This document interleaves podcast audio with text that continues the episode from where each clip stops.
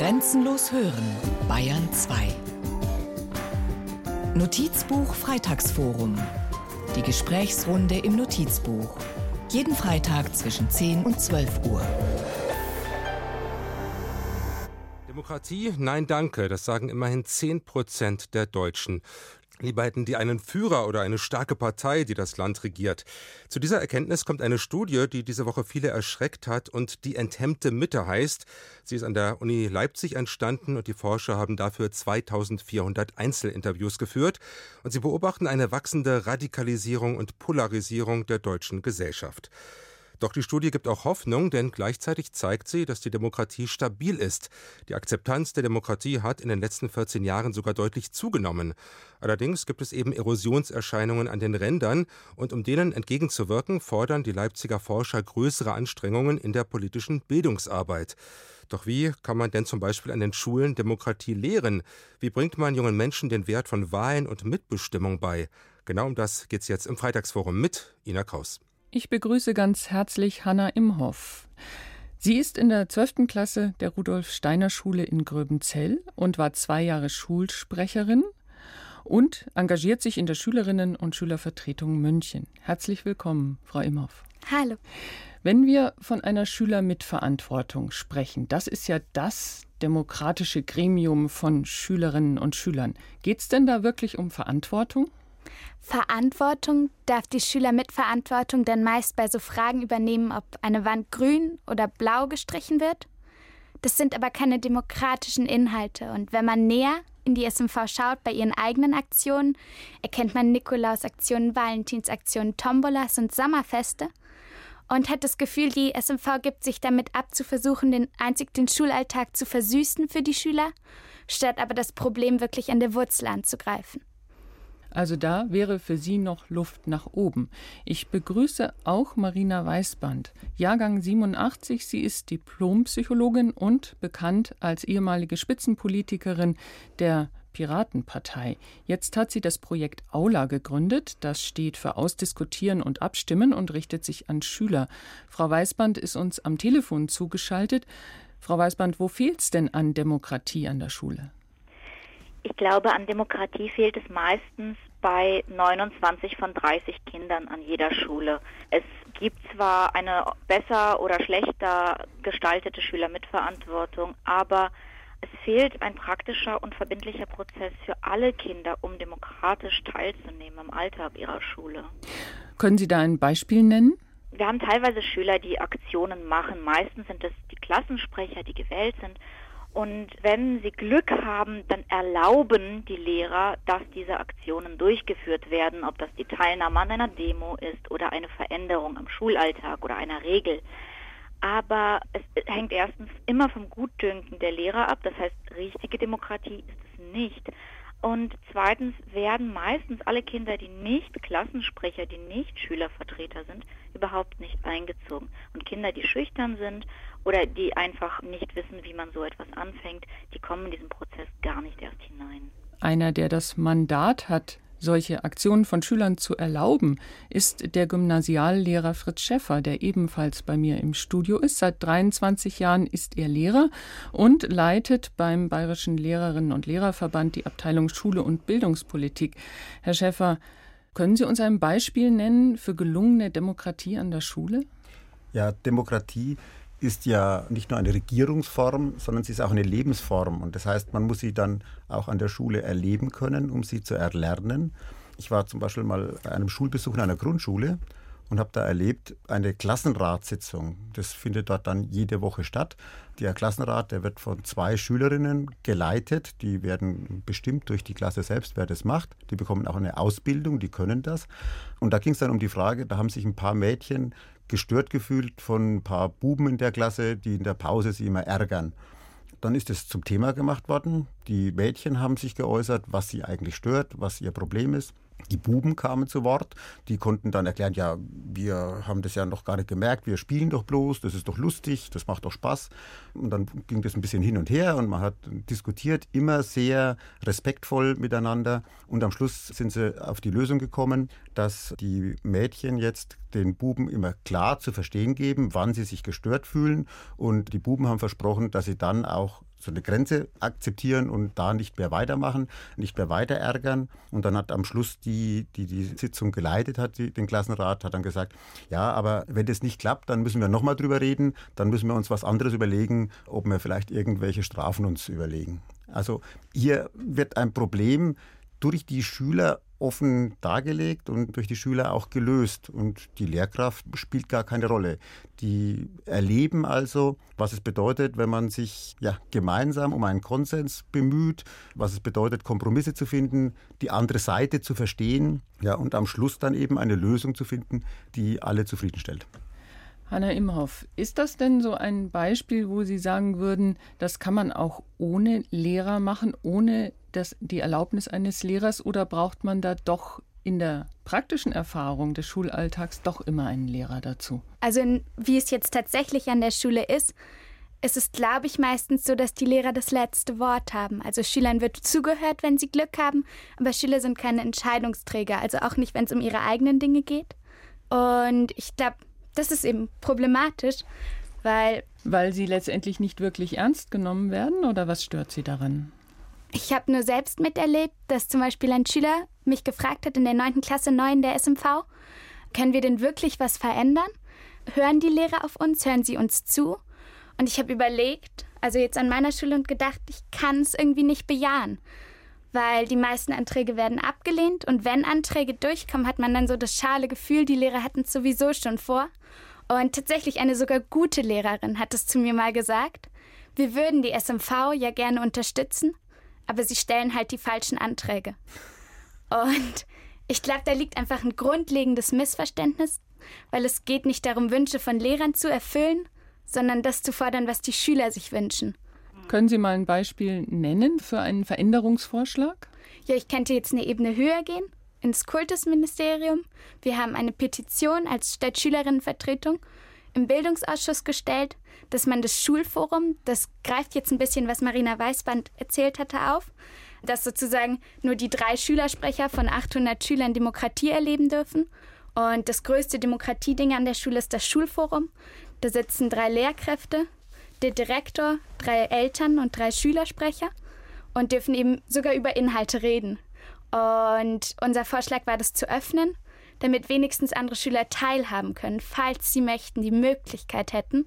Und das wäre für das Kultusministerium, es würde nichts kosten, eine Gesetzesänderung, aber es wurde abgelehnt. Frau Weißband, das klingt ja nach einer Alibi-Veranstaltung letztendlich, wenn es um Demokratie an der Schule geht. Das haben wir sowieso sehr oft. Ich meine, wir lernen in der Schule, es ist Teil des Lehrplans, wie wichtig und gut Demokratie ist. Aber das beschränkt sich leider sehr oft auf das Auswendiglernen von Flussdiagrammen, während wir, bis wir 18 sind, immer noch uns melden müssen, ob wir auf Klo dürfen. Und sogar wo Schüler mit einer Idee nach vorne kommen, Lehrer sorgsam abwägen, ob diese Idee für sie gut ist und dann Dinge erlauben, haben wir einen wichtigen Mechanismus nicht, der Schülern Verantwortung beibringen kann. Und das ist die Chance auf das Scheitern. Das funktioniert eben nur, wenn wir Kindern die Möglichkeit geben, Entscheidungen, also selber Ideen nach vorne zu bringen, Mehrheiten dafür zu finden, sie eigenverantwortlich umzusetzen und möglicherweise auch damit auf die Nase zu fallen. Erst dann haben wir einen echten demokratiebildnerischen Prozess. Und vor dem haben viele Lehrer sehr viel Angst. Ich werde sehr oft verständnislos angesehen von Lehrern, die sagen, ja, aber dann könnten Sie ja etwas entscheiden, das ich gar nicht will. Und das zeigt, wie autoritär unser System Schule immer noch ist. Fritz Schäffer ist seit 23 Jahren Gymnasiallehrer in Ingolstadt. Er ist zuständig für Fächer wie Sozialkunde, also da wird Demokratie zumindest theoretisch gelehrt, für Deutsch und für Geschichte. Herr Schäffer, haben Sie Angst vor der Demokratie an der Schule? Könnte also, das Sie in Frage stellen als Lehrer? Ja, also ich persönlich nicht. Ich stimme da überein mit dem, was die Frau Weißband gesagt hat. Das ist meine Erfahrung auch, dass es oft eben noch an Vertrauen mangelt. Das liegt aber auch daran, dass vielleicht zu wenige positive Erfahrungen gesammelt wurden. Und wenn man eben solche Instrumente, wie ich sie eingangs geschildert habe, wie ein Klassenrat, dann kann man äh, Klassenrat als Vorstufe zu einem Schülerparlament, wo das dann auf Schulebene ausdiskutiert wird, wenn man sowas einführt und erlebt, dann werden Lehrkräfte auch erleben, und ich habe das oft schon erlebt, wie verantwortungsvoll Schülerinnen und Schüler mit solchen Instrumenten umgehen und wie da auch Argumente, auch sozusagen kritische Argumente gewürdigt werden und wie man wirklich ernsthaft bemüht ist, zu Lösungen zu kommen, die für alle gut sind. Und Schülerinnen und Schüler haben durchaus verstanden, was Aufgabe und Sinn von Schule ist. Also da braucht man keine Angst zu haben, dass die dann sagen, wir setzen jetzt Lösungen durch, dass jeden Tag um 11 Uhr die Schule aus ist und es ständig Freibier gibt. Das wird nicht der Fall sein. Frau Imhoff, haben Sie denn das Gefühl, dass wenn Sie eine Idee nach oben bringen wollen oder zumindest zum Leben erwecken wollen, wenn Sie eine Idee als Schüler haben, dass da die Lehrer hauptsächlich Angst haben oder haben vielleicht auch die Schüler schon ganz von Anfang das Gefühl, was Sie eben beschrieben haben. Wir können ohnehin nichts erreichen. Ja, also ich glaube, bei den Lehrern kommt es auf den Lehrer an. Es gibt nicht die Lehrer, es gibt unterschiedliche Lehrer, es gibt tolle Lehrer und es gibt Lehrer, die Angst haben und es gibt Lehrer, die mutig sind. Und bei den Schülern ist, glaube ich, so diese Grunderfahrung, was vielleicht auch so eben aktuell ein bisschen in der Gesellschaft so ist, dieses, wir können nichts machen, es verändert sich eh nichts. Die Politik dauert ewig, alles dauert ewig. Und ich glaube, diese Ohnmacht ist da, dass die Schüler denken, wir können eh nichts machen. Und ganz viele SMV eben trauen sich nicht mal kontroverse Anträge zu stellen, weil sie kommen ja eh nicht durch.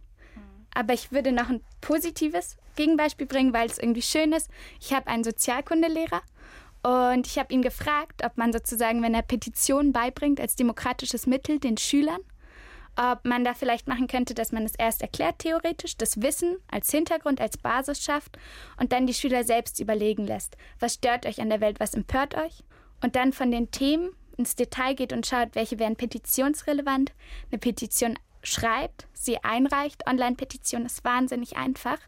Und ich glaube, wenn sie es einmal gemacht haben und dann dorthin gehen, wenn die Petition drankommt, das erleben, dann ist es näher. Dann ist es plötzlich nicht nur noch Copy-Paste lernen, sondern erleben. Und ich glaube, so kriegt man demokratische Bürger. Und er meinte, ja, Hanna, komm her, mach's mit mir zusammen, gib mir ein Konzept und wir versuchen's. Also das funktioniert. Herr Schäffer, Sie als Lehrer, der schon sich zum Anliegen gemacht hat, die Demokratie an Schulen zu fördern, erleben Sie die Schüler manchmal schon als demokratiemüde? Es ist so, wie gerade die Hanna gesagt hat, Politik wird oft als etwas ganz Kompliziertes und Langwieriges verstanden und es wird dann sehr kritisch gesehen von Schülerinnen und Schülern. Das ist auch etwas, wenn ich es selber mache, dann erlebe ich, dass es tatsächlich kompliziert ist. Politik ist kompliziert. Es ist eben nicht die einfache Lösung. Es ist nicht der eine Diktator, die Lehrkraft, die sagt, so wird es gemacht und Schluss aus, sondern man muss eben die Meinung der anderen anhören. Man muss schauen, wie man Lösungen findet, bei der möglichst viele mitgehen können. Das ist kompliziert. Aber wenn ich erlebe, dass das Sinn macht, diese Komplexität, dann werde ich vielleicht auch nicht mehr so pauschal über Politik schimpfen, dass sie kompliziert und langwierig ist. Sie ist eine komplizierte Staatsform, aber genau darin liegt ja ihr Wert. Frau Weißband, würden Sie denn sagen, dass sich das Demokratielernen an der Schule oft auf so, sage ich mal, Vorzeigeprojekte beschränkt und dass es aber für demokratisches Verständnis im Alltag der Schule an einem grundsätzlichen Wandel fehlt? Bei den allermeisten Schulen schon. Das merke ich vor allem dann, wenn ich an die Schulen gehe und ich habe, bevor ich mein Projekt angefangen habe, Focus Groups durchgeführt. Ich wollte einfach mal wissen, was wollen denn Schüler überhaupt ändern an ihren Schulen? Was haben die von sich aus für Ideen? Und als ich das erste Mal in die Klassen reingegangen bin und gefragt habe, stellt euch vor, ihr dürftet alles verändern, ihr könntet eine Utopie kreieren, kamen so ganz vorsichtige Ideen wie mehr Klopapier auf den Toiletten ähm, oder in der Regenpause drin bleiben dürfen. Und, ähm, also ganz kleine Sachen eigentlich. Ganz, ganz kleine Sachen. Das liegt nicht nur daran, dass sie Angst haben, dass der demokratische Prozess so kompliziert ist, sondern es liegt auch daran, dass sie sich auch gar nicht so als Macher verstanden haben von Anfang an, sondern sie verstehen sich ganz häufig als Konsumenten von Schule. Die kommen dahin und bekommen da was vorgesetzt und manchmal hat man an so einem Produkt ja kleine Mängel, aber im Wesentlichen haben sie sich nicht direkt verantwortlich gefühlt für das, wie Schule aussieht. Es hat aber gereicht, eine oder zwei Stunden mit ihnen zu arbeiten und einfach mal ganz frei kreativ zu denken. Und sie hatten krasse, kreative, gute Ideen. Wie wir möchten gerne unsere Turnhalle öffnen für Flüchtlingskinder, wir möchten die kennenlernen, wir möchten gemeinsame Spiele veranstalten. Oder wir möchten gerne eine, einen Katalog, der sagt, wann und wie wir Smartphones in der Schule benutzen dürfen. Wir möchten gerne ein klar, klare Regeln, damit uns die Lehrer nicht immer willkürlich die Telefone wegnehmen. Oder wir möchten gerne als Klasse etwas für unseren Ort tun. Ähm, wir möchten da gerne ein, eine Parkanlage äh, zusammen machen.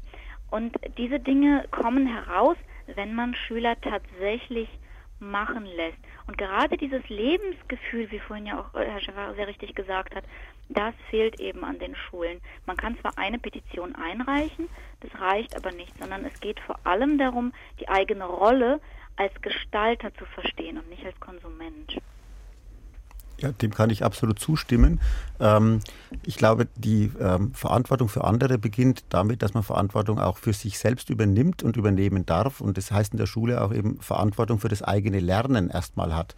Ähm, und ähm, da gibt es aber schon viele Schulen, die sich auf den Weg machen, der Weg ist vielleicht noch weit und es sind noch nicht alle auf diesem Weg, aber ich sehe da durchaus Anzeichen ähm, von der Grundschule ähm, aufsteigend, dass, dass hier ähm, Schüler immer mehr ähm, selbst auch mitreden können, was sie lernen, wie sie lernen, dass auch ähm, sehr stark ihr Feedback äh, gefragt wird, dass sie selbst reflektieren über ihren Lernprozess und dass sie dann natürlich auch mit den Lehrkräften ja in einen Dialog über den Lernprozess treten können, dass sie zum Beispiel auch Lehrkräften eine Rückmeldung geben können, wie Sie den Unterricht empfinden und wo Sie vielleicht auch ähm, Änderungsbedarf sehen.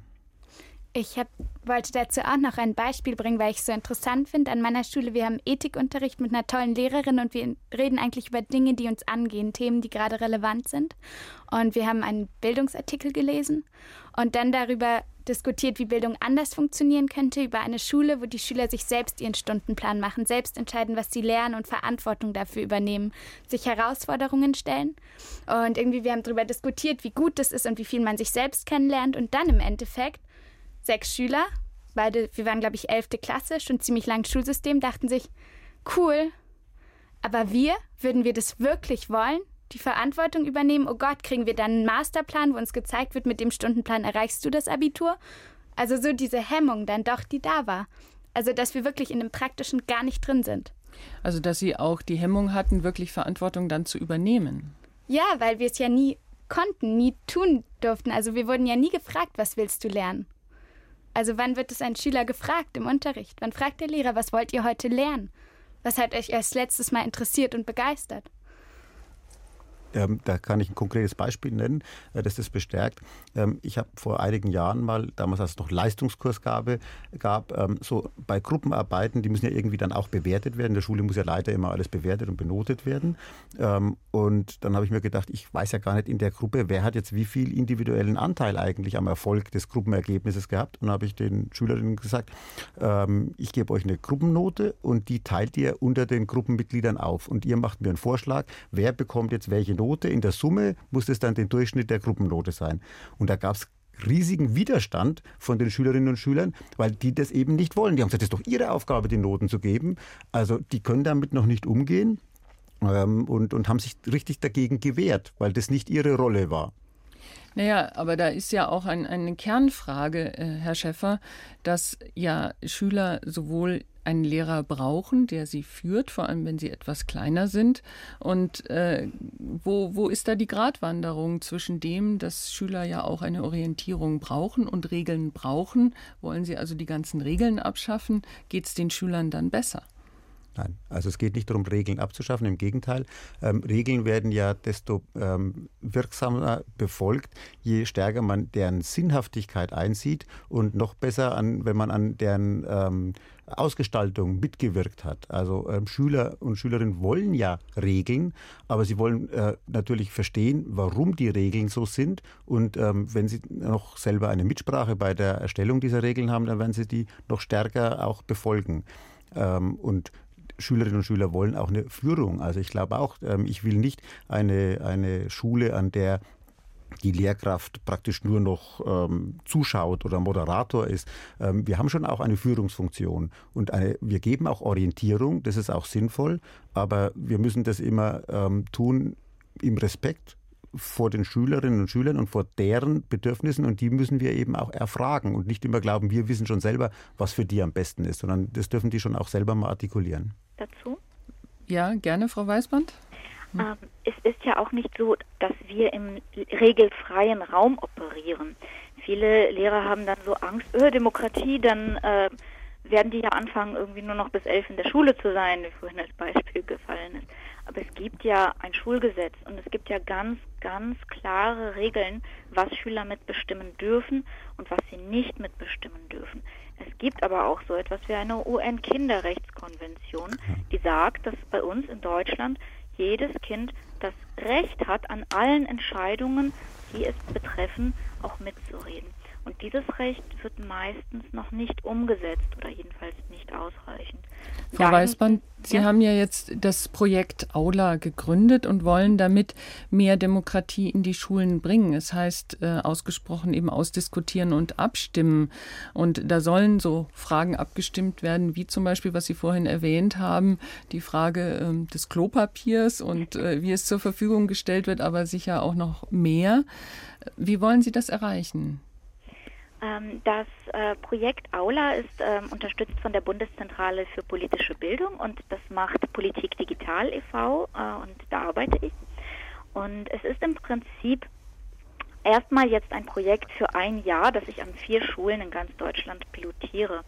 Und was ich den Schulen zur Verfügung stelle, ist eine äh, Software, die das ein bisschen begleitet, protokolliert und strukturiert für die Schüler, damit alle Schüler auch sofort sehen, welche Ideen gibt es, wie haben sie Zustimmung. Ähm, und es gibt einen begleitenden Unterrichtsleitfaden, der eben hilft, in den Schulalltag die Benutzung dieser demokratischen Software zu integrieren. Das Ganze beruht auf einer freiwilligen Selbstverpflichtung der Schulkonferenz, die also sagt, wir werden Entscheidungen, die mit Hilfe dieses Systems getroffen werden, im Normalfall mittragen kann man natürlich juristisch nicht halten am Ende. Also da muss die Schule von vornherein sagen, wir akzeptieren dann auch das, was genau. da beschlossen wird? Genau, und das ist nämlich der ganz, ganz wichtige Schritt, weil äh, das das Einzige ist, was eine gewisse Verbindlichkeit herstellt. Ohne diese Verbindlichkeit kann ich keine Verantwortung lehren. Ich kann nicht Verantwortlichkeit erziehen, ohne echte Verantwortung zu geben. Allerdings, ähm, alle Ideen, die die Schüler haben, werden durchaus mit Begleitung der Lehrer ausdiskutiert, sowohl online als auch offline im realen Raum. Dabei haben auch die Schüler, die vielleicht äh, sich nicht so trauen zu sprechen oder Immigranten, die noch nicht so gut Deutsch können, die Möglichkeit, ihre Ideen in aller Ruhe zu formulieren. Und ähm, es werden Mehrheiten gefunden, nur Schüler sind stimmberechtigt. Und dann nach einem langen Ausarbeitungsprozess, und wenn sie eine Mehrheit gefunden haben, sind wiederum die Schüler und Schülerinnen verantwortlich, ihre eigenen Ideen umzusetzen. Das heißt, die Lehrer müssen da gar nicht hinterherlaufen. Es bietet durchaus die Chance, dass sie scheitern oder dass sich mal jemand nicht um sein Projekt kümmert. Aber auch das ist ein sehr wichtiger pädagogischer Effekt. Wählen, verantworten, mitbestimmen. Wie kann man Demokratie an Schulen lernen? Das ist unser Thema heute im Freitagsforum. Und eine unserer Gäste ist Hanna Imhoff. Sie geht in die zwölfte Klasse der Rudolf Steiner Schule in Gröbenzell. Frau Imhoff, ist es denn so für jemand, der so engagiert ist wie Sie und wie Sie sich hier auch schon präsentiert haben in diesem Freitagsforum, geht es da oft so, dass die anderen sagen, oh nee, da habe ich eigentlich gar keinen Bock, mach du mal? Ähm, ich würde sagen, überhaupt nicht. Also oft kriege ich dieses Interessierte, was machst du eigentlich? Ich habe schon ganz oft von Leuten, denen ich in der Klasse eigentlich gar nichts zu tun habe, gehört, voll cool, dass du das machst, aber ich schaffe das nicht. Und wenn die Fragestellung, die kommt, ist und, hat es Wirkung, was du machst? Erreichst du wirklich was? Und ich finde, das sind relevante Fragestellen, weil Engagement um des Engagements Willens hat auf Dauer eine geringe Lebenserwartung.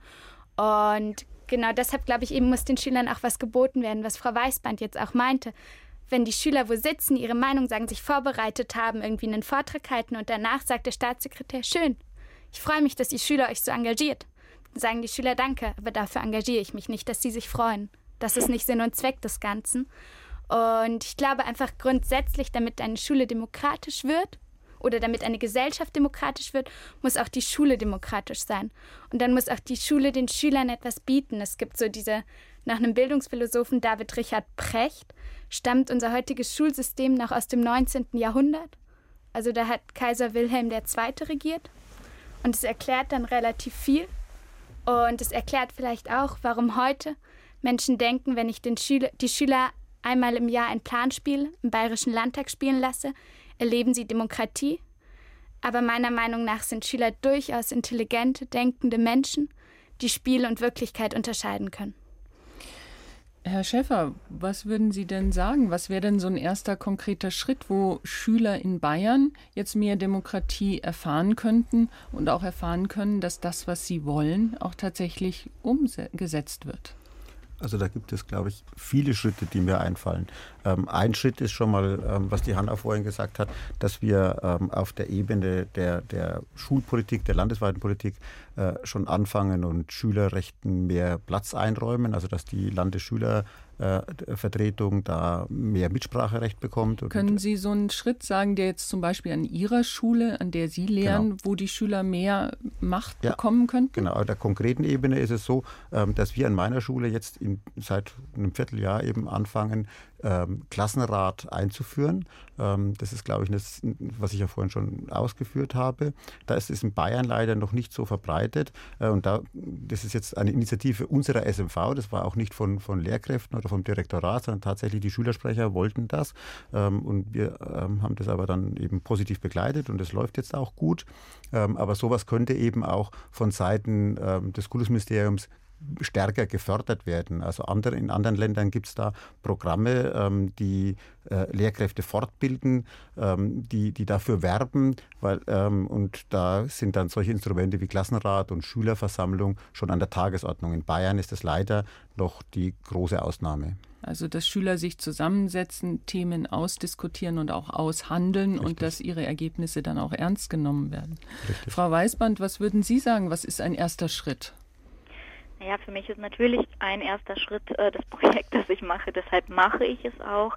Aber ich finde ähm, auch, ich, ich beobachte, dass es an vielen, vielen Schulen sehr engagierte Lehrer gibt. Und es gibt ähm, auch Schulen, wo demokratische Beteiligung bereits echt gut läuft.